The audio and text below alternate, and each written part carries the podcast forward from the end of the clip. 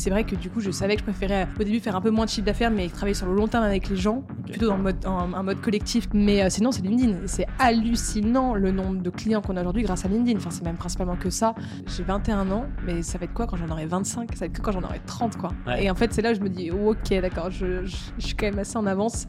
Et euh, en fait, on était en pleine discussion, le mec n'arrêtait pas de nous attaquer, d'attaquer, et à un moment, il me pose une question, et j'avoue qu'à ce moment-là, je prenais pas trop sa question, j'étais pas sûre dans quel sens il voulait la dire, et à ce moment-là, t'as le chat qui était là, il se met à, à pi- à pisser sur le canapé, t'as le mec lui-même se retourne en mode, what the fuck? Et si la vente était la compétence la plus importante au sein d'une entreprise? Et qu'exceller commercialement pouvait accélérer sa croissance et la rendre incontournable?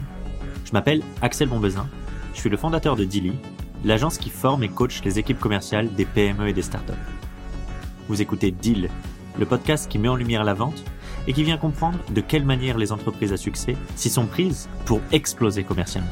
Salut Sixtine, merci d'être avec nous. Bon, je suis ravie, merci à toi de m'accueillir. Bah écoute, c'est avec grand plaisir. Euh, on a pu voir également ton explosion là sur euh, tous les réseaux et on, tu es omniprésente. Euh, et on est ravi en tout cas de pouvoir un petit peu bah, plus te connaître sur un sujet que tu n'as peut-être pas tant vé- véhiculé aujourd'hui qui est la vente. Donc, dans un premier temps, pour les personnes qui ne te connaissent pas, est-ce que tu peux te présenter en quelques mots? Donc, alors, je m'appelle Sixtine, j'ai euh, 21 ans, je suis entrepreneuse depuis 3 ans maintenant et euh, j'ai monté avec euh, trois associés euh, Le Crayon, qui est aujourd'hui le premier média de débat des jeunes. On fait des débats de société et politique, on réunit tous les bords politiques. Et à côté, on a monté deux agences. Donc, euh, une agence qui s'appelle le, Le Pinceau, qui est notre agence d'influence, d'intelligence économique, enfin, en gros, euh, toutes les grosses actions coup de poing pour mettre en avant une marque ou une entreprise sur les réseaux. Euh, parce que comme on est nous-mêmes créateurs de contenu, bah, on connaît parfaitement le rôle de l'agence, du client et du créateur de contenu, ce qui fait que bah, on fait toujours des campagnes qui marchent très bien. Et à côté, on a le surligneur, qui est l'agence que je gère principalement, qui est notre agence de relations presse, mise en relation et développement du personal branding, principalement d'entrepreneurs. Sur LinkedIn, on écrit des posts LinkedIn. Et on est quand même axé beaucoup sur les entrepreneurs parce qu'on est juste parti du constat très simple que on voit beaucoup de personnalités dans les médias, mais c'est toujours les mêmes. Et en fait, qui n'apportent plus grand chose euh, au débat et euh, à la discussion parce qu'en fait, c'est des gens qui parlent et qui sont experts depuis 30 ans sur un sujet, mais en fait, euh, ils vont jamais au- en profondeur des choses et alors qu'on estime que les entrepreneurs ce sont eux qui sont vraiment sur le terrain et ce sont eux les vrais acteurs du changement de demain donc c'est important d'avoir enfin une agence de RP qui les représente. Top Est-ce que, justement, tu nous as expliqué ton âge, 21 ans Euh, J'adore, j'adore le fait de se lancer jeune. Moi-même, tu vois, je me suis lancé à 18 ans, donc je sais ce que c'est de se lancer jeune. Est-ce que tu peux nous expliquer un petit peu, toi, euh, ton parcours avant de te lancer, justement, et comment ça t'est venu, justement, de te lancer dans l'entrepreneuriat et sur ces domaines en particulier? Bah, moi j'étais au lycée français de Lausanne euh, en Suisse et euh, c'est là que j'ai eu l'idée de monter le crayon en terminale parce que je suis passionnée de politique. Euh, donc les seules personnes avec lesquelles je pouvais en parler à l'époque c'était euh, mes profs et pas les gens de mon âge. Donc j'en ai parlé à mon frère Valran en lui disant bah, il faut lancer un média qui parle aux jeunes. Lui qui faisait déjà de l'entrepreneuriat mais plus dans l'événementiel et qui est un passionné de débat ça depuis toujours. Euh, D'ailleurs tu verras une Ça devait être discussion sympa, familiale les- ouais. c'était trop bien évidemment. Et donc on a lancé le crayon puis il y a Julie Antonin nos deux autres associés qui nous ont rejoints et c'est comme ça que tout est né. Mais à la base, c'est vraiment venu d'un simple constat que j'en avais marre d'en parler qu'avec mes profs et que les gens de mon âge comprenaient rien. Quoi. En fait, euh, quand on partait en débat en cours, bah, il y avait que moi et le prof parce que personne ne pouvait suivre. Donc, ça veut dire que toi, tu as fini donc, ta terminale, tu as obtenu ton bac, Ouais. et tout de suite, tu t'es lancé dans Alors, je me l'entrepreneuriat suis lancée tout de suite dans l'entrepreneuriat, mais j'ai quand même fait en parallèle parce que ma mère voulait absolument que je fasse des études. Euh, J'ai commencé à la Sorbonne en éco-G, mais j'ai détesté ça. Enfin, franchement, je, je, c'était pas du tout pour moi. Hyper théorique. Euh, Moi, j'ai détesté ça. Surtout que moi, je suis quelqu'un de hyper émotionnel. Donc, j'ai D'accord. besoin d'aimer mon, j'ai besoin d'aimer mes profs pour aimer la matière. Ok. Euh, c'est peut-être euh, immature de penser comme ça, mais je fonctionne comme ça. Donc, euh, je- les profs là-bas n'étaient pas du tout proches des élèves. Ils s'en fichaient complètement. Même eux, limite, étaient même pas heureux d'être prof. Donc, en fait, il y a rien qui allait. Donc, j'ai détesté. Et j'ai changé en cours d'année. J'ai rejoint en février de ma première année une école qui s'appelle l'école W, qui est affiliée au CFJ, qui est le Centre de formation des journalistes. Et là, il y a beaucoup plus de pratique que théorique. J'ai pas du tout aimé l'école, plus pour des raisons de le, le- le corps enseignant était très malveillant avec les élèves. Donc moi, j'ai eu beaucoup de mal. J'ai vécu un peu de harcèlement là-bas. J'ai eu beaucoup de difficultés. Euh, mais heureusement, je- comme je savais que mon, objectif principal était le crayon et comme ça me permettait d'avoir beaucoup de temps libre et beaucoup de périodes de stage libre que je pouvais faire au crayon, ça m'allait très bien. Donc j'ai obtenu un bachelor. Euh, mais vraiment, euh, c'était plus pour ma mère qu'autre chose. Et après, comme elle a vu que le crayon explosait, que ça marchait très Ouais. bien, elle m'a laissé ne pas faire de master et continuer dans cette voie. Voilà, exactement. Ok, génial. Et euh, donc, par rapport à tout ça, c'était quoi un petit peu pour que je comprenne déjà ton, ton rapport à la vente Et tu vas nous expliquer justement euh, comment tu as développé après euh, ces, ces agences. C'était quoi tout, tout d'abord ton, ton rapport à la vente? Parce que comme tu dis, tu as commencé relativement jeune. Sixtine a été comment? Relativement extraverti, timide. Tu nous parlais que justement, par contre, en termes d'animation de débat, je pense que c'était ta passion. Donc, savoir te mettre en avant, ça doit être quelque chose que tu maîtrises. Explique-nous un petit peu. Alors oui, ça, ça me mettre en avant, je le, même de manière innée, j'arrivais assez bien. Je me faisais vite remarquer, une grande gueule, hyper extravertie. Et mais comme j'ai toujours été vachement dans l'humain, je pense que c'est ça qui m'a aidé à être assez bonne dans la, vente, dans la vente assez vite, même si j'étais très jeune et que je n'avais aucune compétence. Parce qu'en fait, comme je suis quelqu'un d'hyper empathique, j'arrivais très facilement à cerner les points euh, faibles et les points forts des gens, ce qui fait que je pouvais appuyer dessus en fonction euh, pour réussir à être sûr que, de un, la personne avait vraiment besoin de nos services, parce que parfois, tu as des gens qui viennent te voir, mais en fait, ils savent même pas de, trop, de quoi ils ont besoin. Et après, c'est une horreur de travailler avec eux, que ce soit pour eux comme pour nous, parce qu'en fait, il n'y a rien qui convient pour personne. Et donc, d'abord, c'est s'assurer que, en fait, tu peux vraiment résoudre leurs problèmes, donc vraiment en creusant bien. Et ensuite, euh, tout simplement, appuyer sur les bons éléments pour réussir à closer le client, en fait. Et ça, c'était beaucoup d'humain et d'empathie, parce qu'en fait, quand tu closes un client, ça se fait surtout sur la relation que tu as avec lui, plus parce que sinon, entre la différence entre toi et une autre agence, elle se joue à quasiment, elle est à même pas, même pas 1%. En fait, la vraie différence, ça se joue vraiment sur l'humain.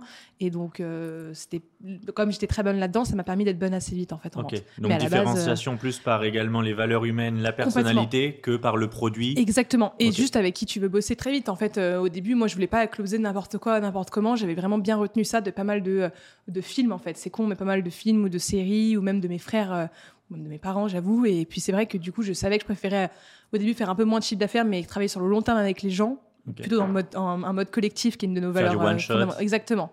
Plus que ouais, être en roue libre, en avoir plein, et en fait c'est ingérable, et en fait après tu as une mauvaise image de marque et c'est une catastrophe pour tout le monde. Quoi. Ok, génial cette vision. Euh, comment ça se passe? C'est-à-dire, tu lances donc la boîte avec ton frère et deux autres associés. Vous êtes les premiers commerciaux vous faites comment? Comment ça se passe justement? Comment vous obtenez vos premiers clients? Euh, Comment justement vous arrivez au moment de rendez-vous pour essayer, comme tu l'expliquais, bah, comprendre les besoins? Parce que c'est ultra important de bien cerner les besoins et pour leur faire la bonne proposition Comment ça se passe tout ça? Bah En plus, au début, c'est assez marrant parce qu'à la base, quand on a lancé le crayon, on n'avait pas du tout d'idée de business model. À la base, on n'était qu'un média. Euh, On ne savait plus du tout comment faire de l'argent. C'était même pas, même pas un but. À la base, on pensait que ce serait un projet étudiant. Enfin, et même ça serait plutôt un sorte de tremplin pour faire de meilleures études, mais on ne pensait pas que ce serait un vrai projet de vie. Et en fait, on a commencé à, au début à faire de la production audiovisuelle pour des startups d'amis qui venaient de se lancer. Donc un peu dans tout ce qui était pub, production on a vite réalisé. Donc c'était comme ça que sont venus les premiers clients en fait, parce qu'ils voyaient très bien qu'avec le média on était capable de faire de, beaux rendus et que ça marchait assez bien, qu'on avait tout le matos pour. En fait, on s'y connaissait pas du tout en rien. Enfin, c'était, euh, on était complètement en roue libre. Et en fait, on s'est rendu compte qu'on avait des très bons résultats à des prix pas du tout, euh, enfin des prix catastrophiques, tu vois. Donc en Dans fait, le sens euh, très abordable. Ouais, genre pas du tout cher. Et surtout, en fait, on a vite réalisé aussi que c'était à l'enfer de la production audiovisuelle, c'est-à-dire que tu as je sais pas combien d'allers-retours clients, même si as, même si c'était spécifique, tu en avais mettons deux ou trois ou un, tu en as quand même beaucoup plus que ça parce que le mec il, il force donc en fait, il n'y a pas non plus dire non, donc c'est un peu compliqué. En fait, il y a toujours un problème. En fait, c'est jamais le bon prix parce que c'était une angoisse, donc on a préféré arrêter. C'était beaucoup trop chronophage. Donc c'est là qu'on a en fait développé après les deux autres agences en fonction de services qu'on a et encore une fois rendu à des amis. Euh, mais à chaque fois, c'était vraiment euh, par le cercle proche en fait, cercle 1 ou cercle 2. Le réseau. Ouais. Et puis à l'époque, les deux principaux euh, commerciaux, c'était Valran, mon frère euh, et moi-même. Euh, après, il y a Jules, donc aujourd'hui, qui gère le pinceau, qui est devenu aussi l'un des vrais, vrais commerciaux de la boîte. Antonin, lui, n'a jamais fait de commercial et il est vraiment beaucoup plus créatif et beaucoup plus mieux dans le côté éditorial et le média.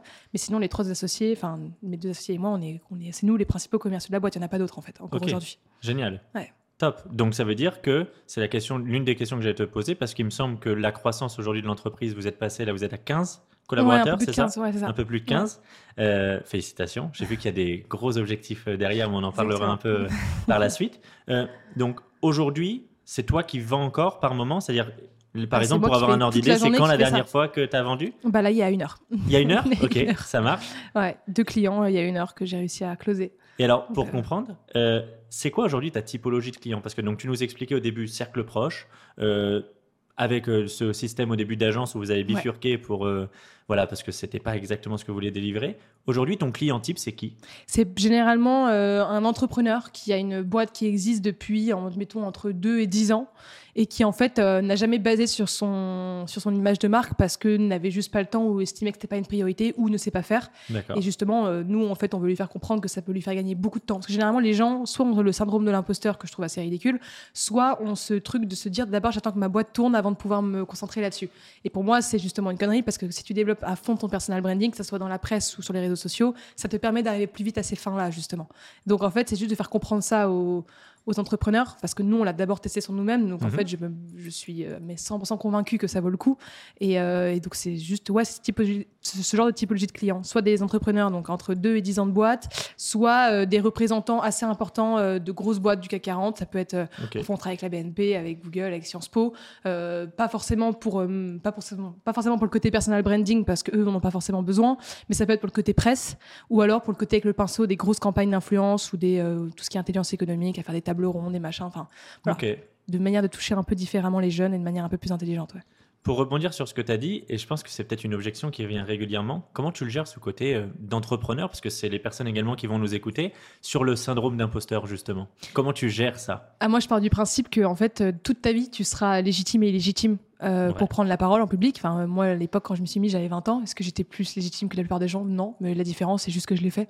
Ouais. Et en fait, aujourd'hui, euh, tout le monde me dit que je suis hyper légitime pour faire ce que je fais, juste parce que je montre, aux jeux- juste de temps en temps, je montre euh, mes expertises ou je prends la parole sur telle ou telle chose. Mais en soi, à la base, j'avais 20 ans. Est-ce que, enfin, est-ce qu'à 20 ans, j'étais pas du tout, tu vois Non, clairement pas. C'est Et juste tu l'étais moins d'ailleurs qu'aujourd'hui. j'étais vraiment moins qu'aujourd'hui, je le serai encore moins que dans six mois, enfin, et inversement. C'est juste qu'en fait, toute ta vie, tu es légitime, et juste plus tu avances dans la vie, plus ta barre de légitimité augmente en fonction des profils que tu te mets. Mais en fait, si tu commences nulle part, bah oui, effe- effectivement, tu seras toujours là. Après, c'est souvent une peur qu'ont beaucoup de gens, qu'ont beaucoup de femmes aussi, parce que c'est vrai que quand tu prends la parole en public et que tu- si, si tu te fais critiquer par des gens, c'est souvent sur ton physique. Ouais. l'ai remarqué. Euh, moi, j'ai eu la chance que ça ne me soit pas beaucoup arrivé. Et en vrai de vrai, je m'en fous complètement du regard des autres. Parce qu'il y a aussi ça, c'est quand tu te lances sur les réseaux Ouais. sociaux, faut comprendre qu'en fait, venant de gens que tu ne connais pas, ça ne peut pas t'atteindre, sinon ne te lance pas dessus. C'est ça. ça, qu'on soit très clair. Ouais. Et euh, donc, il faut être un minimum solide sur ses appuis. Parce que je me suis déjà pris un bad buzz, donc je sais en plus de quoi je parle. Et vraiment, moi, je m'en foutais, mais je sais que pour beaucoup de gens, ça peut les détruire euh, un peu psychologiquement. Et puis, en fait, oui, c'est juste de te dire que. euh, Enfin, je fais-le, parle de, de ce que t'es bon, et puis de toute façon, au bout d'un moment, les gens qui veulent te lire et qui veulent te soutenir, ils vont te suivre, et ceux qui t'aiment pas ou qui s'en foutent, ils vont pas le faire. Donc, en fait, au bout d'un moment, tu fais très vite le tri, quoi. Ouais, clairement. Et ça rapporte tellement plus que ça vaut le coup. Ça, c'est sûr. Là, pour, on exclut effectivement le côté des fois bad boss qui, est, qui peut, voilà, Qui peut arriver. euh, voilà, qui peut arriver qu'on ne prédit pas. Euh, mais justement, moi, j'aimerais bien avoir ton avis là-dessus, parce que moi, c'est le truc que je me dis justement pour avoir sauté le pas, pour créer du contenu ou autre. Je me dis que à partir du moment où il y a des haters, c'est que tu es en train de bien faire le job également, parce qu'en fait, tu commences déjà d'une à avoir de la résonance, à être visible, et que bah, ton message, il est clivant. Et ça, c'est vrai que moi, au début, j'avais un mal fou là-dessus. Je voulais pas du tout être clivant, je voulais être très lisse, tu vois, Alors, C'est plaire à comme tout ça le que monde. tu marches. hein. Et euh, d'un seul coup, en fait, je me suis rendu compte que non, en fait, faut être soi-même parce que c'est comme ça que les gens euh, vont connecter, quoi. Ouais, bien sûr. Et surtout que oui, c'est important d'avoir de moi plus que le clivant, j'appelle ça avoir des bons avis tranchés. Ouais, En fait, si tu es profondément, profondément en accord avec ce que tu dis, alors qu'il y a la majorité des gens qui ne sont pas d'accord avec toi, si tu arrives à expliquer et défendre ton point, en fait, c'est là où tu seras imbattable. Et c'est là où tu te différencieras beaucoup plus vite. Et que même les gens qui sont pas d'accord avec toi, à la fin, s'ils sont vraiment pas de mauvaise foi, ils reconnaîtront que te- en fait, tu es quand même très fort, même s'ils sont pas d'accord avec toi. Et là, on voit peut-être la passion politique euh, qui prend le, qui, qui vient justement rattraper, parce que je pense que c'est ça que tu as dû aussi observer euh, plus jeune, Ouais. parce que justement, par rapport à ce que tu dis, euh, un politique, par rapport à une idée, son, bah, si je peux dire, son adversaire, il a une, une idée Ouais. totalement inverse. Pour autant, il doit pas se déboulonner, quoi. Non.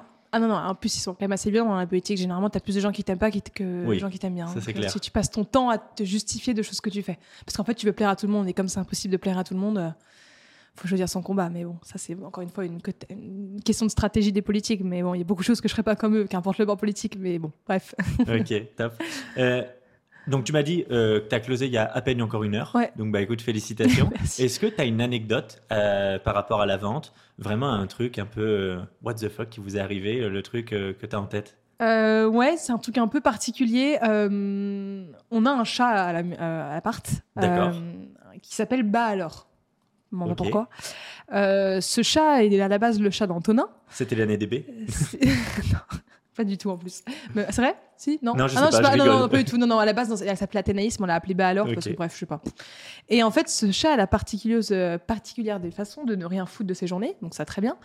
Et en fait, un jour, on avait un client euh, hyper important euh, que je ne citerai pas à la maison. Vraiment, un client, fallait vraiment le closer, tu vois. D'accord. Qui d'habitude, mais en plus, je fais souvent des calls avec les clients parce que c'est plus efficace pour eux, comme pour nous, tu gagnes du temps. Parfois, je les reçois à l'appartement quand vraiment c'est des clients importants ou que euh, c'est, ils peuvent, ils ont le temps de se déplacer ou que nous, on a le temps de se déplacer. Parce que moi, je préfère quand même les calls. Qu'importe avec qui, que ce soit euh, Albert comme en fait euh, euh, Bernard Tapie, les calls restent quand même plus efficaces pour lui. Pour moi, tu as plus de temps, c'est efficace, c'est fait. Mais bon, parfois, tu les reçois à la maison. Bref. Juste par rapport au call, quand tu dis call, c'est tu fais de la visio ou juste Ouais, du visio- call ah non, non, visio, parce que moi, j'estime quand même qu'il faut pouvoir voir le visage des gens. Moi, j'aime bien rencontrer des gens. Je suis dans l'humain, j'adore rencontrer des gens. Sauf que je sais que je perds du temps. Eux vont en perdre à Ouais, venir bien sûr. ou machin. C'est quand même. Non, non, mais Plus ok, mais pratique, calls. c'était juste, voilà, pour eux, c'est call, ok, mais toi, c'est de la visio quand même, tu vois les gens, tu vois les interactions, ouais. et effectivement, c'est plus efficace pour tout le monde, ça évite de Bah, ça évite passer euh, du temps ça, dans les C'est le télétravail qui transports, nous euh. a appris ça, ouais. C'est juste une question de gain de temps. Et, euh, et donc, ce, donc c'était à l'époque, c'était il y a un an, donc c'est vrai qu'à l'époque, on faisait un peu moins de visio.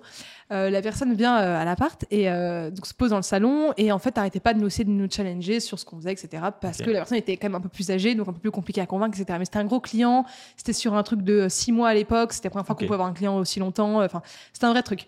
Et c'était au tout début de, mon- de mon agence, euh, le surligneur. Et euh, en fait, on était en pleine discussion. Le mec n'arrêtait pas de nous attaquer, d'attaquer. Et à un moment, il me pose une question. Et j'avoue qu'à ce moment-là, je comprenais pas trop sa question. J'étais pas sûre dans quel sens il voulait la dire. Et à ce moment-là, tu as le chat qui était là. il se met à, à pi- à pisser sur le canapé. Le canapé d'en face. Sauf que moi, je vois le truc. Je me dis, je vois que le chat allait pisser. Je me dis, qu'est-ce que je fais? Est-ce que je laisse le chat pisser Est-ce que je l'interromps? Mais en fait, par rapport au mec qui me posait la question, qu'en plus, c'est pas n'importe quel client où tu sais que ça peut devenir un pote, Ça peut être en mode, maladresse en mode mode, qu'est-ce que je fais? Et en fait, le chat commence à se mettre à pisser. On entend le bruit. D'accord. Et là, t'as le mec lui-même se retourne en mode What the fuck? Je suis où? Et là, moi, j'étais en mode Merde. J'étais en mode Est-ce qu'il va se marrer? Est-ce qu'il va péter un câble? Est-ce qu'il va dire Putain, est-ce qu'il va se casser? C'est pas sérieux. Enfin, j'étais en mode Tu sais jamais comment les gens peuvent Ouais, réagir. C'est à double tranchant.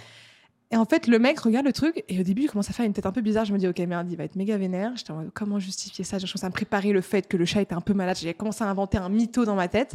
Et en fait, le mec commence à se taper une énorme barre. Il commence à me parler de son chat. Donc en fait, le mec avait aussi un chat. Donc là, paf, Donc lien, là, lien émotionnel. Là, créé du Et il lien. avait un chat. Il me dit, mais vous aussi, votre chat? Et il, commence à... il, il explose de rire. Il fait, putain, mais vous aussi, votre chat, il pisse tout le temps dans le. Il me dit pas pisser. Il dit, vous aussi, votre chat, il fait tout le temps ses besoins euh, sur le... enfin, dans le salon, etc. Moi, j'étais en mode, what the fuck, le mec est en train de parler de son chat. Et moi, je dis, bah oui, malheureusement, ça arrive, je suis désolée, tout. Moi, je commence à paniquer. Il me dit, ah, mais c'est énorme. Et quand ça me parlait du chat, mais il me pose plein de questions sur le chat. Moi, c'était pas mon chat, donc j'en avais aucune idée. Donc je commence à raconter n'importe quoi sur le chat, qu'il a 5 ans, je sais pas quel âge a le chat. Enfin, je raconte n'importe quoi, tu vois. Parce que j'en savais rien, que c'était Ok. une foutue idée du chat, tu vois. Et le mec, après, d'un coup, c'est vachement détendu. Donc, en fait, à la fin, on a fini par le closer. Et puis, euh, laisse encore notre client aujourd'hui. Ça fait plus d'un an qu'on travaille avec lui. C'est même devenu un peu un ami, tu vois. Incroyable. Mais à l'époque, j'étais en mode, j'étais même pas sûre que j'allais réussir à le closer. Il n'arrêtait pas de me challenger. Euh, j'étais même pas, enfin, j'étais en mode. Et à l'époque, c'était quand même un six mois, c'est énorme quand tu lances euh, de réussir à closer un client sur six mois, quand tu Non, lances ton truc, c'est surtout sûr. en RP et tout. Et puis en fait, grâce au chat, enfin, je sais pas si c'est grâce au chat, ça se trouve, il aurait signé dès le début, il voulait juste me titiller, Ouais, je sais pas. sûr, te challenger, Mais entre nous, on garde cette, cette anecdote de, en fait, bah, grâce au chat, finalement, euh, il sert quand même à quelque chose. Il sert pas que à détendre l'équipe parce que ça fait une petite, un petit doudou à caresser. C'est vraiment, en fait, même, euh, il m'a il m'a servi à, à closer ce client, tu vois. énorme. Et, euh, T'as eu un sacré ascenseur émotionnel J'ai eu, finalement. ah bah, en fait, j'étais, j'essayais de garder la face, qui était pas évident parce que je suis quelqu'un où mes émotions se voient beaucoup sur mon visage. Et en plus, à l'époque, je les contrôlais encore moins qu'aujourd'hui. Et vraiment, il- le mec a dû, enfin, je sais pas trop comment j'étais à l'époque, mais je me rappelle que j'étais en mode merde. J'étais en mode comment je vais jouer? En plus, j'ai dû devenir un peu rouge. Enfin, Ouais, bien sûr. bref, mais tout ça grâce au chat. Donc, euh, Génial, c'est cette pour ça que anecdote. parfois, on, l'a- on, on a une sorte de pyramide de, de monnaie où en fait, on a des, des- en fonction du chiffre d'affaires qu'on fait dans le mois, on fait une activité avec l'équipe. Et à un moment, on avait dit que, euh, que là, grâce à ce chat- à ce chat, euh, on avait fait du coup un meilleur chiffre d'affaires ce mois-ci.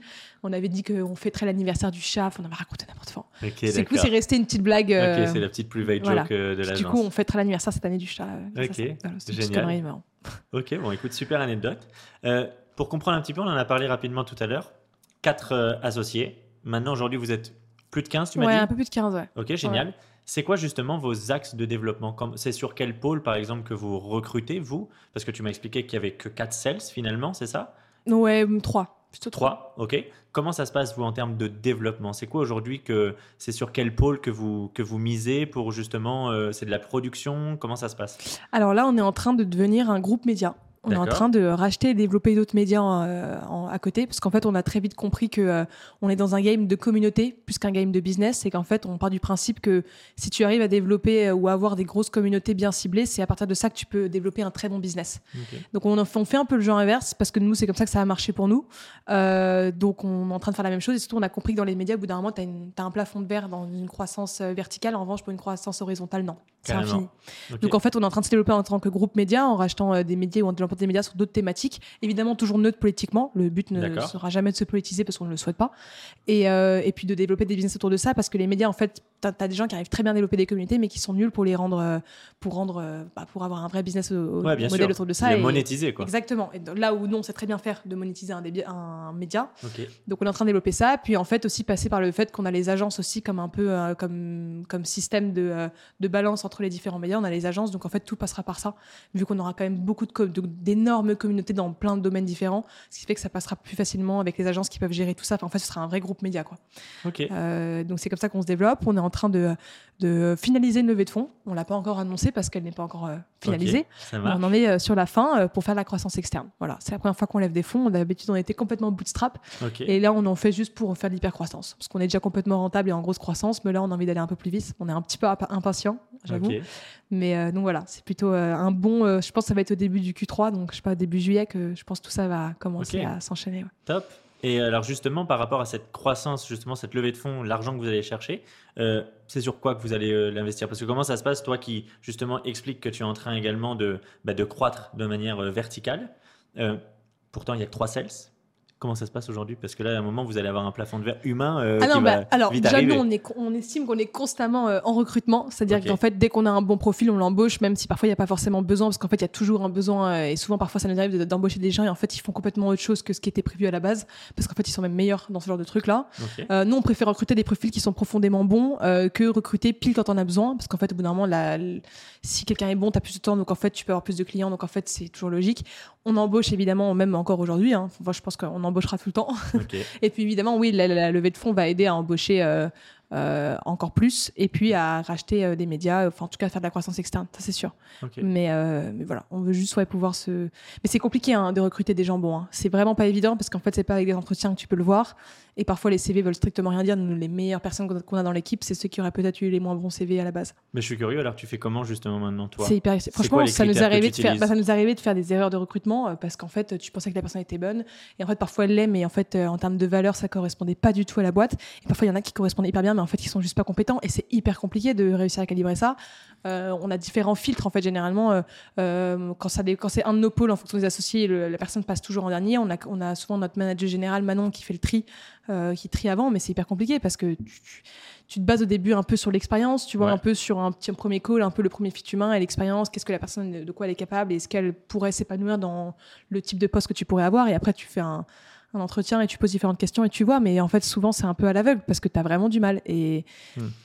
voilà, c'est presque souvent nous les meilleurs recrutements qu'on a quand même fait, c'est des recrutements de, de gens qu'on avait déjà embauchés qui nous suggéraient d'autres gens. Parce que du coup, on- moi je pars Ok. du principe qu'on une grosse partie de qui on est et la, somme et la somme des 5, ou 10 personnes que tu fréquentes le plus. Carrément. Donc si quelqu'un te suggère un profil que la personne connaît vraiment très bien, c'est quand même tu te dis il y a quand même pas mal de points communs avec la personne, donc ça peut assez bien convenir. Et souvent ça a été le cas. Donc en fait encore une fois très par l'humain en fait. hein. Mais Ok, top. Et en plus, j'ai vu également dans le podcast Les Jeunes Branches, où tu en parlais, j'ai trouvé ça intéressant, ce côté où toi, euh, limite, tu n'hésites pas à recruter des personnes meilleures que toi. quoi. Ah oui. C'est ce que tu recherches. Ah mais moi en je fait. suis pour bien sûr. Moi je suis complètement pour parce qu'au bout d'un moment moi le but c'est pas de faire de l'opérationnel toute ma vie dans ma boîte. Moi Ouais. je veux euh, c'est pas là où je suis la meilleure clairement. Je suis le meilleur dans la vente je suis meilleur dans euh, ouais tout ce qui est euh, l'image de marque, la vente etc. Je suis pas meilleur dans les tâches opérationnelles à faire au sens propre. Moi, moi je suis ravie d'embaucher des gens meilleurs que moi et même un jour d'embaucher quelqu'un qui est meilleur que moi en vente comme ça je m'en occuperai plus. Enfin moi je suis ravie de me déléguer tout ça et Mais au ça, c'est top de l'entendre parce que je trouve qu'il y a beaucoup de personnes beaucoup qui, qui... qui veulent pas. à l'inverse, c'est ça. Ils veulent, ils- ça doit trop titiller leur ego. Oui, mais c'est débile parce qu'en fait, c'est ta boîte. Donc, en fait, tu vas jamais te faire remplacer. Et au contraire, euh, d'avancer avec de l'ego, c'est ça qui va te tuer. Parce que du coup, tu n'auras jamais de gens meilleurs que toi. Donc, en fait, tu n'auras jamais des gens extrêmement bons si tu es vraiment bon ou pas en fonction de ton expertise. Donc, en fait, c'est Ouais, quoi le sujet? Dans ce cas-là, lance, enfin, lance, pas ta, lance pas une boîte, une vraie boîte. Enfin, lance-toi tout seul, quoi. Tu vois, j'ai Ouais, mais euh, déjà vu ça, moi, en plus, euh, dans d'autres, euh, par exemple, PME, où tu as des commerciaux qui peuvent d'un seul coup, par contre, gagner plus par moment que la direction. Ouais. Sauf que ce que la direction oublie, c'est oui, mais à la fin de l'année, vous, vous aurez des dividendes, pas le commercial, Ouais. tu vois. Oui, euh, c'est même pas comme ça que je vois le truc, mais c'est surtout que le, si tu veux que ta boîte grossisse, il faut que les gens soient meilleurs que toi dedans. Parce que sinon, c'est. Enfin, tu les formes même pour être meilleurs que toi aussi. Ouais, intéressant. Explique-nous un peu justement aujourd'hui, toi, euh, c'est quoi votre cycle euh, de votre cycle commercial, de l'acquisition jusqu'à la conversion, parce que tu parlais de closing, mais comment les clients ils viennent à vous? Parce que vous êtes des spécialistes justement de développer euh, des audiences. Ouais. Mais je suis, un- je suis curieux de savoir parce que je, je suppose que la cible, et j'ai regardé un petit peu quand même ton contenu entre LinkedIn et Instagram, ça n'a quand même, c'est pas du Ça tout le même contenu. ouais. Donc justement, je suis curieux de savoir comment ça, comment ça se passe en fait chez vous. Euh, alors, bah, moi, les clients viennent. euh, principe... Moi, je fais quasiment plus de prospection aujourd'hui. J'en fais même zéro. En fait, sauf quand je fais des événements, je rencontre des gens, mais c'est pas vraiment de la prospection. C'est plus parce que ça se fait sur un fit humain. Mais sinon, c'est la plupart des clients viennent à moi euh, grâce à LinkedIn, en fait. Euh, tout grâce à LinkedIn. Ou de recommandations d'autres clients. On a beaucoup de recommandations d'autres clients, ce qui fait très plaisir. Ça veut dire que les clients sont satisfaits, ce qui est très important pour moi. Donc, euh, je suis ravie. Mais sinon, c'est LinkedIn. C'est hallucinant le nombre de clients qu'on a aujourd'hui grâce à LinkedIn. Enfin, c'est même principalement que ça.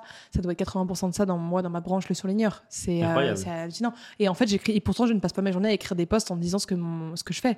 C'est pas ce que ma boîte fait. C'est juste que j'écris des posts évidemment liés à mon expertise et à mon domaine. Ce qui fait que quand les gens se renseignent un minimum sur ce que je fais, s'ils ont des besoins, c'est là où ils m'écrivent. Donc en plus, ça me fait des leads beaucoup plus qualifiés parce que euh, c'est eux, comme c'est eux qui viennent à moi, j'ai même plus besoin de. De un, je- ils sont à peu près convaincus de eux-mêmes de ce qu'ils veulent. De deux, j'ai plus besoin de leur prouver à quel point je suis bonne en call parce qu'en fait, ils ont déjà ce gage de crédibilité, ils l'ont déjà eu grâce à mon personal branding. Donc en fait, moi, en call, c'est juste d'essayer de comprendre leurs besoins. Est-ce qu'on va pouvoir bien y, re- y répondre? Parce que je veux pas en- prendre un client où en fait ça va mal se passer parce qu'on va pas être capable d'y répondre. Et est-ce qu'il y a le fit humain? Donc Ouais, en fait, aujourd'hui, c'est limite même plus moi qui choisis mes clients avec qui je veux bosser que l'inverse, en fait. Ce qui est plutôt confortable. Ce qui est plutôt confortable. Ça arrive parfois qu'il y a des erreurs, il y a des clients avec qui je m'entends très bien et en fait ça ne matche pas du tout parce qu'ils sont plus emmerdants ou qu'ils n'ont pas bien compris ou qu'en fait euh, eux-mêmes n'étaient pas sûrs de vouloir ça donc ça se passe très, pas très bien. sûr. ça peut Mais ça être- n'arrive quasiment jamais. Mais Ouais. ça peut arriver encore parfois. hein. Mais sinon, oui, c'est c'est un luxe que j'arrive à m'offrir aujourd'hui, ce qui est génial. Et pour autant, alors LinkedIn, trop top. Euh, tu as une croissance incroyable sur LinkedIn. Ouais. Euh, en six mois, tu avais 10 000 abonnés, Ouais. c'est ça? Mais ça fait combien de temps là que tu t'es lancé sur LinkedIn? Ça doit faire octobre-novembre, un truc comme ça. Ok, 2022. Ouais, ouais, 2022. Donc, super, super récent. Super quoi. récent. Et puis je poste ouais, que trois fois par semaine, un truc comme ça. ouais. Qu'est-ce qui t'avait donné euh, envie? Est-ce que ton frère, par exemple, C'est mon frère qui ton était frère? avant. Ok. Qui était avant et qui m'avait dit, à la base, il m'avait juste dit, mets-toi dessus euh, pour le commercial. Bah, il m'avait dit, tu, ça va vachement t'aider, et puis, euh, puis mets-toi dessus. Et en fait, euh, il m'avait dit, en plus, tu as quand même un parcours impressionnant. Enfin, même lui, il m'avait dit un parcours impressionnant. Tu es une jeune femme, tu es entrepreneuse, tu es quand même hyper forte là-dedans. euh, juste parle de ce que tu sais faire. Et en plus, tu es très fort dans le storytelling. Enfin, il m'avait juste dit, pas de stress, je pense que ça va bien se passer avec toi. Et effectivement, je- ça s'est plutôt se- bien ça se passé. passe plutôt bien. Ouais, donc, euh, mais j'aime beaucoup ça. Je suis devenue accro à LinkedIn. En fait, même je préfère maintenant aujourd'hui poster sur LinkedIn que sur Insta, ce qui fait que ça fait pas mal de temps que j'ai plus posté trop sur Insta parce qu'en fait, j'y arrive pas à. Enfin, moi, malheureusement, enfin malheureusement, pendant longtemps, mon personal branding, c'était la dernière des priorités de ma journée. C'est toujours un peu le cas aujourd'hui, mais là, ça va devenir de plus en plus une priorité où je vais m'occuper principalement que de gérer ça. Donc parfois, il y a des jours, bah, j'ai juste pas le temps de poster sur Insta, pas le temps de poster sur LinkedIn parce que c'est ma dernière des priorités de la journée. C'est devenu tellement important que ça va devenir beaucoup plus une priorité là. Faut j'arrive. tu à- vas le mettre bien dans l'agenda, il y Ouais, aura ouais. un beau slot. Bah, euh, LinkedIn, maintenant, j'arrive à le respecter. C'est Insta que ça fait pas mal de temps que j'ai plus trop posté là. Ok. Ouais. Pour avoir un ordre d'idée, Insta, t'as quoi comme communauté sur Insta en termes de volume? En termes de chiffres, tu veux dire? Ouais, c'est combien d'abonnés? Euh, J'ai euh, genre 106 000 abonnés, un truc comme ça. Tu penses qu'il va te falloir combien de temps pour arriver à 106 000 sur, euh, sur LinkedIn? Tu le Euh, matérialises C'est un objectif, par exemple, d'avoir une communauté de 100 000 abonnés Ouais, sur LinkedIn. Ben, J'aimerais beaucoup. Après, la différence, c'est que tu as aussi. Les gens. Enfin, il faut comprendre un truc c'est que, mettons, 200 000 abonnés sur TikTok Hmm. vaut moins que 100 000 abonnés sur Insta, Ouais. qui vaut moins que euh, 100 000 abonnés sur YouTube ou sur LinkedIn.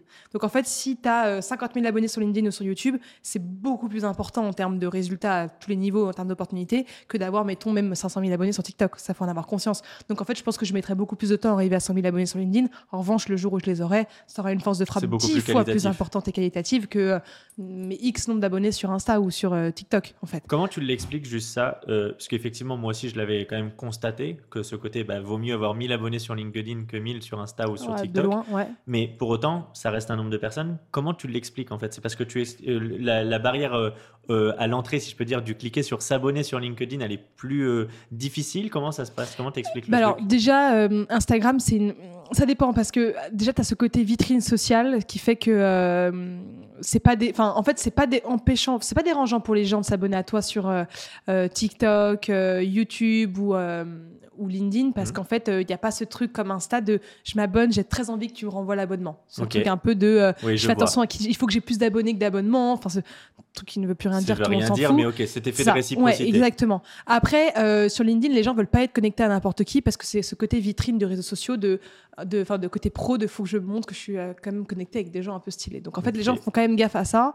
Euh, Insta, c'est le côté vitrine sociale. TikTok, tout le monde s'abonne à tout le monde, tout le monde s'en fout. Et YouTube, les gens font quand même, même si t'as pas ce côté vitrine sociale, les gens veulent pas avoir dans leur feed du contenu qu'ils ne veulent pas regarder. Donc quand ils s'abonnent à toi, c'est que vraiment ils ont envie de regarder ton contenu. C'est pour ça que LinkedIn et YouTube, c'est beaucoup plus compliqué d'avoir des gens qui s'abonnent à toi parce que tu as ce côté, c'est pas la même cible en fait. TikTok, c'est vraiment des c'est quoi C'est les, ouais, les C'est du 12, tout euh, venant, 12 quoi. 24 ans, non, ouais, Ouais. 12, 22, 22 ans. Donc en fait, c'est pas du tout la cible, une cible utile pour le business. C'est même pour ça que même les partenariats, quand tu as beaucoup d'abonnés, tu, tu factures pas ça très cher parce qu'en fait, euh, tout le monde s'en fout. Enfin, Ouais, ok. Voilà, c'est pas le même pas gage de tout- qualité, quoi. pas du tout un convertisseur utile. Ok. Insta déjà un peu plus, mais encore une fois, c'est n'importe qui peut te suivre en fonction de tes niches. Donc, tu pas. En fait, LinkedIn, c'est vraiment le- tout le côté CSP, des gens qui sont quand même euh, hyper engagés dans le monde professionnel. Tu peux avoir tout style de genre, mais c'est quand même les gens qui sont assez présents dessus. C'est souvent des euh, bah ouais, CSP, soit des entrepreneurs, soit des banquiers, soit des avocats. Enfin, des gens qui ont des parcours euh, en termes de, de- carrière qui sont quand même à de très haut niveau. Donc, c'est hyper qualifié. Donc, en fait, c'est hyper utile pour ton business ou pour n'importe quelle oppo- opportunité. En tout cas, ça te rend, c'est, je pense, le réseau social qui te rend le plus crédible, c'est LinkedIn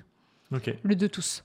Ça peut pas forcément. Après, ça dépend de ton business. Si tu vends euh, des bijoux, euh, des vêtements, euh, des parfums, du maquillage, Insta sera quand même beaucoup plus utile parce que tu arriveras beaucoup plus facilement à le Ouais, vendre en fonction de sûr. ta cible. Non, mais. Mais LinkedIn pour du B2B2C, c'est monstrueux. Pour du Graal, B2B, quoi. c'est monstrueux. Pour le B2C aussi, mais un peu moins quand même, je pense, qu'un Instagram bien développé. Après, ça va, encore une fois, c'est développe tes réseaux sociaux en fonction de, de, de ce que De tu veux, ouais, de ce tes objectifs. Exactement. Moi, j'avais commencé par Insta parce que je voulais juste développer des réseaux sociaux et comprendre comment ça marchait. Mais si je vais recommencer dès le début, je recommencerai plus par LinkedIn aujourd'hui. Parce que ça me sert beaucoup plus. Ce serait intéressant juste de savoir parce que justement toi, j'ai l'impression que tu as craqué le code sur les différentes, sur beaucoup de plateformes quand même. Là, une personne qui t'écoute, un entrepreneur qui veut se lancer justement, c'est quoi les trois grands, allez, les trois conseils que tu lui donnerais là pour euh, pour aller connaître une belle croissance rapidement et diffuser du contenu qui va justement bah, impacter sa cible? Ah, le premier conseil, c'est euh, commence par un seul réseau social. Euh. C'est vraiment pas besoin de s'emmerder à en faire tout ça. Un canal. que c'est- Ouais, trop chronophage. Un canal en fonction de la cible que tu veux toucher, donc la tranche d'âge et, euh, et si c'est plutôt B2C ou B2B ou B2B2C. Enfin, voilà, vraiment, vra- vraiment bien penser à ça à l'avance. Ensuite, euh, une thématique où tu t'y connais suffisamment pour être capable d'en parler au début, que ce soit en vidéo sur Instagram ou TikTok ou euh, à l'écrit euh, sur LinkedIn Sur LinkedIn. mais une thématique où tu n'as pas besoin de faire trop de recherches pour euh, faire du contenu, ce qui fait que sinon, parce que comme au début, tu t'exploses pas du tout, tu mets pas mal de temps avant, Ça donc ça marche bien. Et il faut, et puis surtout, faut pas que ça te décourage, donc faut pas que ça te Mm. prenne non plus beaucoup trop de temps. Et ensuite, euh, vraiment avoir une bonne accroche, une valeur ajoutée par vidéo et un bon storytelling autour de ça. Une vidéo ou un post à l'écrit, ça, ça reste quand même souvent la même forme, hein, que ce soit en vidéo ou euh, sur LinkedIn. Et, et puis après, voilà, juste tu te lances et après, c'est la régularité qui paye. Et après, savoir un minimum connaître les- la plateforme en fonction de quelle heure il faut poster ou pas. Bien sûr. Voilà, est-ce qu'il faut mettre Oui, des oui. hashtags ou non Est-ce qu'il faut mettre, voilà, des petits, petits tips que, au bout d'un moment, tu commences à bien connaître sur les plateformes quand tu t'y, es mis. Ok. Et toi, pour avoir un ordre d'idée, tu publies tous les jours? Euh, non, non, non, moi LinkedIn trois fois par semaine, je veux pas faire plus, euh, Ok. je m'en fous. Enfin, ça sert à rien Donc de faire une plus. croissance éclair avec trois posts par semaine. Ouais, mais j'ai, je préfère faire trois posts qui marchent hyper bien, Bien qu'en faire sept qui saoulent les gens. Parce que au bout d'un moment, en fait, moi j'ai j'ai des créateurs de contenu que j'en suis très peu. Et certains que je suis, ils postent plusieurs fois par jour, 7 jours sur 7. Ouais. Et la plupart de leurs posts, je les lis pas. Oui, Alors que pourtant, je les lirais tous, mais même j'ai envie de les lire tous, mais il y en a plein, je pense que je rate. Ouais, c'est sûr. Parce qu'en fait, je- j'ai pas le temps d'être autant de temps que ça sur LinkedIn. Donc oui, ils grossissent plus vite, ils ont une meilleure croissance, mais au ratio poste par poste, ils ont des moins bons résultats. Mais comme ils postent tellement que. Oui. C'est une loi de volume, quoi. Là, ils sont sur une autre stratégie. Ouais. Et à l'époque, Insta, j'essayais de publier tous les jours. Pendant longtemps, j'ai publié tous les jours.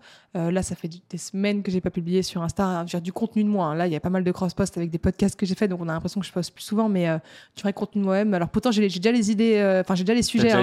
J'ai déjà tout, juste euh, en fait, je sais pas, je les filme pas et ouais, un peu, je pense un peu une flemme de oh bon allez, je suis contente avec mes 6000 abonnés, je suis focus sur LinkedIn où j'ai moins cette excitation de. En fait, sur Insta, j'ai 106 000 abonnés, mais j'ai pas l'impression que j'ai 106 000 abonnés aujourd'hui. J'ai l'impression d'être redevenu comme tout le monde au début, genre la dopamine est passée. Là où sur LinkedIn, elle est, elle est bien présente, donc je suis devenue un peu plus accro à LinkedIn en ce moment. Ok. Là, euh, enfin, tu vois que j'ai 150 sur Insta, 106 sur Insta. Je m'en fous Ouais. un peu en fait. Aujourd'hui, je fais plus ça sur Insta pour grossir. Je fais ça vraiment pour euh, soit je, ça aide vraiment les gens, soit moi ça me fait ça me fait plaisir et j'adore ça, mais je veux plus le faire plus pour objectif de grossir en termes d'abonnés. Ça m'emmerde en fait et je veux pas oui, me, tu vas pas je veux pas me un dégoûter. million euh, non, je, je- et puis je veux pas me dégoûter donc euh, Ok, très intéressant. Tout à l'heure, tu nous parlais d'une pyramide quand tu nous as parlé du, Ouais. de ton chat. Bah alors, Euh, c'est ma question. c'est ça, hein, c'est bah alors. hein. Euh, Est-ce que vous avez un rituel, vous, euh, pour célébrer justement un, un beau, co- un beau close, un- un- un- une belle signature de contrat Euh, Est-ce que vous avez un rituel Je sais pas, par exemple, ça peut être aller de boire un verre, manger au resto, taper un gros gong. Est-ce que vous avez un petit Euh, truc Oui, alors déjà dès qu'il y a une très bonne nouvelle, on fait un, on fait une, une, un comment ça s'appelle? Euh, Attends. Un team building? une- non, Non? on fait une, une. Merde, comment ça s'appelle quand les joueurs de foot ils marquent un but après ils font une Une célébration une célébration. Excuse-moi. On fait, celebration. une, on fait une célébration, chacun a la sienne. D'accord. Mais comme bon, c'est souvent Valérant, Jules ou moi qui signons des deals, on- bah, au bout d'un moment, l'équipe. euh, moi, je, je, je suis- je suis assez. vraiment, je suis en mode allez, enfin, bref, je suis assez contente, donc toute l'équipe est au courant. On le rajoute, on a une pyramide, du coup, on rajoute euh, le. En fait, on a une pyramide où on a mis en fonction euh, du nombre de chiffres d'affaires qu'on fait par mois, euh, tu as différentes activités qui peuvent être possibles à faire en équipe tous les mois en fonction du nombre de chiffres d'affaires qu'on fait dans le mois. Et en fait, en dessous, on écrit le chiffre d'affaires. Et à la fin du mois, on regarde le nombre de chiffres d'affaires par rapport au palier, quelle activité on peut faire. Euh, et du coup, après, on organise une activité d'équipe. Bah là, typiquement, on va bientôt aller soit à Disneyland, soit au parc Astérix. Là, il faut que on avait fait un karaoké il y a pas longtemps. Là, il faut que j'organise un resto avec toute l'équipe, une sorte de boîte de nuit resto. Donc, en fait, dès qu'il y a une bonne nouvelle, et puis le- si un jour on fait plus de X chiffre d'affaires, qui est le truc le plus haut, là, on part tous en une semaine en, en team, en team building euh, quelque part, euh, Ok, trop cool. Donc ensemble. vraiment basé sur la cohésion d'équipe et Hyper. quand Ah, non, il y a des ventes, on célèbre avec tout Ah le bah monde. la tout le victoire de l'un, c'est la victoire des autres. Ok, Ouais, ouais, génial. bien sûr. Ouais, dis-moi, est-ce que tu peux nous teaser un petit peu en avant-première quand même C'est quoi ta célébration sans forcément la faire ou quoi Mais qu'on- que tu nous expliques un petit peu, c'est 16 quand tu as signé un contrat, ça donne quoi? Euh, pendant longtemps, en fait, quand on, on travaillait dans nos anciens locaux, le sol glissait un peu. Donc j'arrivais, Ok. je faisais une belle glissade. Ok, ça je marche. peux plus le faire aujourd'hui. En Donc général- ça peut être dangereux en plus. Non, non, on, on travaille en. Alors on enlève nos chaussures, Je donc je suis en chaussettes. Ok, Euh, on est très très team chaussettes, nous, clients. d'accord. Euh, même quand on reçoit les invités, hein, on a reçu un À la cool. Ah, bah, il y a deux semaines, on avait reçu Jean-Baptiste Djebari, l'ancien ministre des Transports. J'étais en chaussettes avec lui, tu vois. Donc, on s'en fout un peu. Ça brise la glace. Vraiment, on s'en fout. Donc ça, c'est marrant. Et donc à l'époque, c'était une glissade. Aujourd'hui, euh, soit quand il y a le chat pas très loin, je prends le chat et je fais une petite danse avec le chat. Donc là, les gens comprennent assez vite. Soit j'arrive et je saute et je fais un peu comme Mbappé sans croiser les mains. Je suis en mode Ok. genre, youpi Voilà. Ok, top. Donc c'est plutôt cool. Bon, cool. Euh, J'ai vu sur, euh, sur tes réseaux, tu as parlé justement de tes objectifs qui sont assez élevés. Est-ce que tu peux nous en parler un petit peu plus là par rapport à c'est quoi les principaux challenges auxquels tu vas être confronté? Là, tu nous as parlé de levée de fonds, euh, mais c'est quoi les principaux challenges là avec, ta, avec la croissance de ton entreprise? Auxquels tu penses être confronté?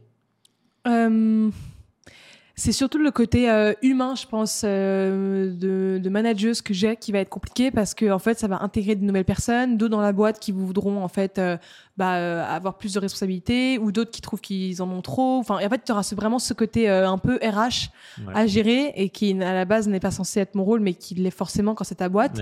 Et en fait, embaucher des gens, ça se trouve, qui ne vont pas s'entendre entre eux. Enfin, en fait, ça va être ça. Vu qu'on va scaler assez vite et de plus en plus vite, c'est, euh, on est quand même une sorte de petite famille. Tout le monde s'entend très bien avec tout le monde et, et, et tout le monde, et vraiment, tout le monde est content. Les gens adorent bosser.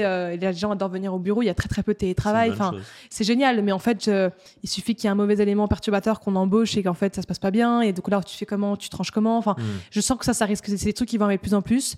Euh, parfois des gens dans l'équipe, euh, ouais, qui, euh, il y en a un qui peut tomber malade et tu dois subvenir, bah, tu dois pallier au manque pendant trois semaines. Enfin, c'est déjà arrivé. Je sais que ça va à nouveau arriver, sauf que la boîte va être de plus en plus grosse, il y aura de plus en plus d'objectifs et de choses à faire. Et je sens que c'est ça qui va être le- la chose la plus compliquée à gérer dans les prochains mois. Ça va même pas être la communication, l'image de marque, les nouveaux clients, satisfaire les clients. Je sais que ça va pas être ça.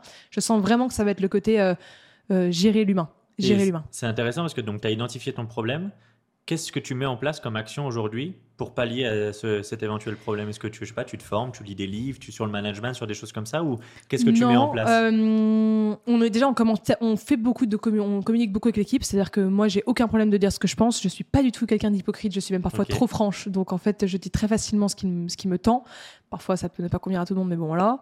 Donc ça, on essaie vraiment de faire des points euh, entre équipes. Et à chaque fois, dès qu'il y a un... En plus, l'équipe, ent- entre eux, on a quand même pas mal de gros caractères qui l'ouvrent assez facilement quand ça ne va pas. Donc euh, c'est plutôt une bonne chose. Et puis de toute façon, comme tout le monde en parle entre eux, en fait, ça revient toujours à nos oreilles à la fin. Oui. Donc on arrive souvent à pallier au problème. Mais euh, non, mais après, c'est... Attends, redis-moi ta question, excuse-moi, là, je... C'était pour comprendre, en fait, là, euh, t'as- comme tu as identifié ton, ton Ah oui, problème, comment on va faire? comment tu, comment tu penses y- enfin, le résoudre, justement? C'est Est-ce que tu, tu te formes? Est-ce que tu, tu penses faire euh, appel à, je sais pas, un cabinet externe pour un audit ou euh, pour faire appel à une personne qui va te- t'accompagner là-dessus C'est Non, enfin, franchement, que ça va. Non, non, bah, ça va vraiment être de, ouais, le- la communication. Et puis, en fait, euh, aussi, quand tu dis très facilement ce que tu penses, c'est aussi faire comprendre. Parce que parfois, aussi, quand tu es trop sympa avec ton équipe, ils prennent un peu plus d'aise que d'habitude, ce qui Ouais. enfin, je peux pas leur reprocher, c'est normal. On leur fait comprendre qu'ils sont à la maison et ils le sont évidemment. Et donc en fait, parfois c'est juste de resserrer un peu les vis, parce que c'est compliqué de jongler entre ce côté Trouver le bon équilibre, quoi. et en fait à la fin tu deviens pote avec eux, tu peux me sortir avec eux. Ouais, bien sûr. Et moi en plus je suis la plus jeune de la boîte, donc en plus c'est pas évident. Ouais. Donc en fait c'est juste réussir parfois à serrer un peu la vis et en même temps, euh, voilà, c'est essayer de trouver un peu ce jonglage. On est quatre associés très différents, on fonctionne très différemment. Donc parfois tu as le good cup et le bad cup, hein, c'est très simple. Euh, et puis en fait on a des middle managers, euh, deux, une fille qui s'appelle Manon, une fille qui s'appelle Mathilde. Et en fait on préfère que elle, garde le rôle du gentil good cup et que nous parfois on peut passer pour le bad cup, c'est pas grave. Ça Mais en fait, euh, voilà, au bout d'un moment, euh, on part du principe que personne n'est irremplaçable. On fait en sorte que personne ne soit irremplaçable, ce qui fait qu'en fait, si au bout d'un moment ça ne matche plus, bah, on- malheureusement, on se sépare des gens, ce qui n'est pas l'objectif. On veut aller le plus loin possible avec les gens avec lesquels on bosse, mais parfois, si ça ne matche plus parce que il y en a un qui en fait a trop pris la grosse tête, il y en a un qui finit par mal parler à ses collaborateurs, etc. Bah, même s'ils bossent très bien, bah, on s'en sépare en fait. On met largement en avant le, le collectif et euh, le fait d'avancer ensemble dans une équipe saine et qui se soutient, plutôt qu'il y en ait un qui nous fasse peut-être un chiffre d'affaires trois fois supérieur, mais en fait qui pourrit tout ça. Qui pourrit tout le monde. Ouais, non, vraiment. Nous, on est plus sur un mood de marathon que sprint. Ce Donc, qui est euh, normalement une bonne ce logique quand la on se logique, lance dans mais que, bien sûr, mais pas beaucoup de long. mais qu'on peut oublier effectivement et qu'on peut se laisser euh, distraire Exactement. quand on est dans, dans une phase d'hyper-croissance où on se dit euh, il faut juste envoyer, euh, envoyer du watt. Ouais, c'est vraiment ça. Ok, Bon. top. Est-ce que tu peux nous partager peut-être, euh, c'est quoi les outils que vous avez en interne euh, Euh, d'intelligence artificielle, tu veux dire Non, alors, bah, par exemple, un outil d'intelligence artificielle ou est-ce que les logiciels, c'est quoi les, les outils un peu que vous utilisez au quotidien et toi tes outils phares euh, dans ta journée quoi, On utilise beaucoup euh, Slack, forcément. pour la communication pour la communication Ok. euh, des- équipes. Ouais, bon, après, même si tu as des petits groupes WhatsApp entre, entre pôles parce que c'est plus efficace et plus rapide. Ça marche beaucoup Notion. D'accord. On est à fond sur Notion. C'est une pépite ce logiciel. Enfin, franchement, c'est pour être organisé, efficace et clair, il n'y a rien de mieux. Et même pour nos clients, euh, il y en a beaucoup qui sont sur Notion avec nous. Quand on, mettons, on écrit des posts LinkedIn, enfin, c'est beaucoup plus simple. Euh, Notion, Ok. Slack, et après, euh, pour tout ce qui est montage, etc., ça, je sais pas trop ce que l'équipe utilise, que je t'avoue que la partie média, moi, le- tout ce qui est technique, prod, montage, je m'y connais pas du tout. C'est plus mon associé Antonin qui gère. Mais sinon, non, nous, on est Toi, très. d'un point euh, de vue sales, tu as un CRM par exemple, c'est où que tu vas mettre tous tes leads, tous tes prospects Notion. tu- Notion Tu mets ouais, tout sur Notion ouais, tout sur Notion. Tout ça sur marche. Notion et puis sinon après on n'est pas hyper intelligence artificielle parfois un peu euh, euh, chat GPT pour gagner un peu du temps et des trucs un peu efficaces qui sont très faciles à faire mais qui prennent du temps mais sinon on n'est pas hyper intelligence artificielle euh, au sein de l'équipe ouais. on est vraiment hyper basé sur l'humain et sur l'efficacité juste en étant organisé et, et, euh, et clinique mais sinon on n'est pas hyper euh, logiciel ouais. Ok, ça Ouais. marche. Le strict minimum, quoi. Ouais, bah, juste qu'il nous faut, pas besoin en fait Ouais, de se ça. compliquer la vie avec trop de trucs. Enfin, c'est Ok. Pour moi c'est en fait c'est comme ça que tu perds trop de temps en fait. Ouais, complètement. Tu, tu te mets sur les. Enfin, tu te défocuses en fait. Ouais. Et. Après, encore une fois, ça dépend des business. Moi, dans le mien, Totalement. qui est quand même hyper basé sur l'humain, euh, d'avoir trop de trucs d'intelligence artificielle, je sens que ça peut me pourrir mon truc. T'en as où, au contraire, d'avoir que ça, c'est hyper utile. Ça, encore une fois, ça dépend des business. Mais euh, Complètement. Bon. Ok. Trois ans C'est trois ans ou c'est un peu plus déjà? Ça fait combien de temps là que vous ça avez fait euh, un- ouais, 3 ans et 2-3 mois. un truc Donc c'était ça. en, c'était en 2020, c'est ça? Ouais, janvier 2020. Euh, Janvier 2020, on se projette, on se dit qu'on est en janvier 2026. Qu'est-ce qu'on peut te souhaiter? Ça ressemble à quoi un peu tout ça là? Ah, déjà, quand je vois l'avancement en 3 ans, enfin, l'avancée en 3 ans, je me dis. euh, c'est magnifique. C'est justement, moi, je me dis, j'ai 21 ans, mais c'est souvent ce que je me dis avec Valence. C'est là, j'ai j'ai 21 ans. Mais ça va être quoi quand j'en aurai 25 Ça va être que quand j'en aurai 30, quoi. Ouais. Et en fait, c'est là où je me dis, oh, ok, d'accord, je, je- je suis quand même assez en avance. Et euh, ce, qui me, ce qui me rassure beaucoup euh, sur l'avenir. Où est-ce qu'on en sera en 2026 J'espère qu'on sera déjà un bon, euh, bon gros groupe média. Ouais. Peut-être le premier de notre génération. J'ai pas de doute qu'on y arrivera sans problème. J'espère que d'ici là, on sera, je sais pas, peut-être 10 millions de chiffre d'affaires. Parce que là, pour avoir un ordre d'idée, vous êtes à, vous êtes à combien Là, on, cette année, je pense qu'on va faire 1,5 million, 1,5 million, ouais, un truc comme ça, je pense. Au minimum 1,5 million, c'est sûr. Je marche. préfère pas dire trop gros pour pas être too much, Ouais, mais euh, je pense ouais, 1,5 million ans, euh, bah, du coup, ça fera, euh, ça fera euh, un, ouais, un an et demi d'existence de, des- des deux agences, donc c'est beau, tu vois, ça fait plaisir. carrément. Donc c'est plutôt cool. Ouais, donc, ok, donc l'objectif, ce serait de, en 2006 de, de 2026, tu aimerais bien être à 10 millions Ouais, 10 millions. Je sais, ouais, ça, 10 millions, c'est raisonnable. Surtout qu'on n'a pas beaucoup de coûts. Enfin, franchement, à part les bureaux et l'équipe, on a très, très peu de coûts. C'est Ça pour dire ça que une belle rentabilité. Ouais, ouais, c'est ça. Ton Non, parce que- comptable doit être content. Ah, bah, plutôt ravi, plutôt ravi effectivement. Et non, parce que moi je connais pas mal de, de potes qui ont des boîtes, ils disent ouais, on a fait 2 millions de chiffre d'affaires, mais en fait euh, à la fin, euh, Il reste pas. Ben ouais, il ouais. reste pas grand chose parce qu'en fait c'est souvent des trucs, c'est souvent des agences d'influence, donc en fait. Euh, ils, tu vois, genre, mettons, ils font un partenariat, mettons 100 000 euros, ils gardent que même pas, même pas 15 000 euros parce que Bah oui, parce qu'ils doivent redistribuer. même pas, tu vois. Donc en fait, euh, à la fin, euh, à la fin, ils disent ouais, on a fait 2 millions d'euros de chiffre d'affaires. Ouais, mais en fait, pas vraiment. Ouais, tu vois, du coup, bon, c'est pour ça que. La notion importante d'ailleurs de ne pas avoir que le focus sur le chiffre d'affaires, c'est en fait c'est quoi pas. ta rentabilité, c'est quoi ta marge en fait? C'est ça, mais vraiment. C'est là là qui est hyper important Ouais, parce que bon, mais bref, mais oui. Non, je sais pas, peut-être 10 millions de chiffre d'affaires. Enfin, en tout cas, je verrai. euh, je- Enfin, je t'avoue que c'est très compliqué pour moi de me projeter De parce que déjà, euh, pour moi, trois mois d'entrepreneuriat, j'ai l'impression d'avoir vécu une année. Tellement Ouais. ça avance vite, tellement tu dois apprendre vite du contenu, tellement tu dois devenir une éponge, euh, juste parce que bah, en fait, l'écosystème avance très vite, les gens autour de toi avancent très vite, donc en fait, bah, tu dois avancer vite. Après, quand tu compares à d'autres secteurs, tu as l'impression d'avoir avancé tellement plus vite. Et euh, donc, c'est là où tu te dis, dans trois ans, c'est tellement compliqué de se projeter. On me demande souvent, tu te vois où dans dix ans Ouais, je pourrais te répondre n'importe quoi, ça se passera jamais, mais après dans trois ans, oui, c'est. Je pense qu'avoir une équipe beaucoup plus grosse que ça, on aura largement pris euh, un ou même plusieurs studios d'ici là, on aura plusieurs médias dans le dans le groupe, dans le groupe Cri- Le Crayon. Euh, je pense qu'il y aura toujours nos deux agences. Nous, c'est sûr qu'aucun de nous quatre des associés, on sera toujours dans, dans- on sera plus dans l'opérationnel, ça c'est sûr et certain. Beaucoup basé sur l'intelligence économique, nos, nos, nos personal branding et et puis, euh, puis ouais, enfin, franchement, c'est compliqué à prévoir, mais en tout cas, euh, juste comme on est aujourd'hui, mais beaucoup plus développé. plus structuré, Ouais. encore plus, euh, plus gros. En tout cas, on sera toujours tous les quatre encore dans le crayon, ça c'est sûr. Ça, Aucun n'aura fait un exit et, et on n'aura pas revendu d'ici là, sauf si on a vraiment la proposition qui fait qu'on ne pourra pas refuser. Mais aujourd'hui, on se voit encore dans, entre 5 et 7 ans dans le crayon, juste parce qu'on adore ça en fait. Ouais. Moi, je ne veux pas, mais je ne veux pas faire autre chose de ma vie. Même là, tu me proposerais d'acheter euh, n'importe quoi 20 millions ma boîte. Peut-être que je te dirais oui parce que c'est hyper intéressant et que tu serais con de mais dire non. referais la même Mais je serais trop triste de ne, Ouais. pas- de ne plus pouvoir travailler dedans parce Ouais, que mais c'est juste un kiff quotidien. Enfin hier on était férié, je sais même pas qu'on était férié. Moi j'ai bossé, j'étais ravie d'aller bosser quoi, tu vois. J'ai vu ça sur Donc, stories euh, Instagram, ouais. j'avais bien compris que hier, Donc, pour toi, il n'y avait pas de, Bah de non, jour férié, quoi. j'adore ça en fait. Et en fait, j'ai même une vie pro qui est beaucoup plus excitante que ma vie perso. Ok, Ce qui du coup est un peu plus compliqué pour ma vie perso, du coup, mais ok. bah, donc bon, c'est pour ça que je souhaite à tout le monde de, de, de réussir à faire. Ouais, c'est pour ça que je comprends les gens qui, qui disent que à l'époque, mais moi j'adore bosser parce que j'adore mon boulot et moi qui étais en cours, comme t'aimes pas les cours, t'étais en mode, mais en fait c'est trop chiant. euh, en fait, tu, toute, ta, toute ta semaine t'attendais qu'une chose, c'est d'être le week-end et le dimanche soir t'es déprimé. En fait, bah non, on l'a pas du tout, tu vois. Donc, euh, Ouais. Ok, génial. Bon, Mm. écoute, ce podcast, il touche à sa fin. Déjà, merci beaucoup Bah, pour tout ce que tu nous as partagé. Euh, le podcast s'appelle Deal, l'art de la vente. La question que j'aimerais te poser, que je pose à tous mes invités, c'est pour toi, c'est quoi la définition d'un deal? C'est euh, un compromis. c'est fou cette question, on l'a jamais posée. Euh, je dirais un compromis entre un entre un besoin que tu peux réussir à pallier pour quelqu'un ou à l'inverse quelqu'un qui peut réussir à trouver une solution à un problème que tu as. En tout cas, c'est un compromis entre euh, un problème et une solution qui peut avoir un coût financier, un arrangement humain, qu'importe. Mais en tout cas, ouais, un compromis entre un problème et, et une solution. Bah écoute, on la garde. Merveilleux. c'est pas mal cette question, on me l'avait jamais posée quoi. Eh ben, écoute, je suis ravi en tout cas de t'avoir posé pour la première fois cette Ouais, J'étais question. en full impro là pour la réponse. J'étais où là Un deal. On adore que tu sois en, en- en impro. Euh, où est-ce, même si on l'a pu le comprendre tout de même, où est-ce qu'on peut te retrouver? C'est où tes Bah, euh, principaux euh, principalement LinkedIn ou Instagram. Mais c'est vrai que LinkedIn, je, suis... je, réponds... je réponds à mes messages sur LinkedIn. Pour l'instant, je peux encore. Tu y réponds Ouais, Ok. LinkedIn, bah, je peux encore y répondre. Ça tu prend vas du avoir temps, 20 mais je peux. demandes de messages juste après la diffusion de cet Bah, épisode. je peux y répondre encore. Ok. Insta, je peux plus répondre à mes messages. Faut pas m'écrire sur Insta. Ok, ça marche. Malheureusement. LinkedIn. Ouais, ouais, LinkedIn. Sixtine, merci beaucoup. Bah, merci à toi. Et euh, à très bientôt. À très vite.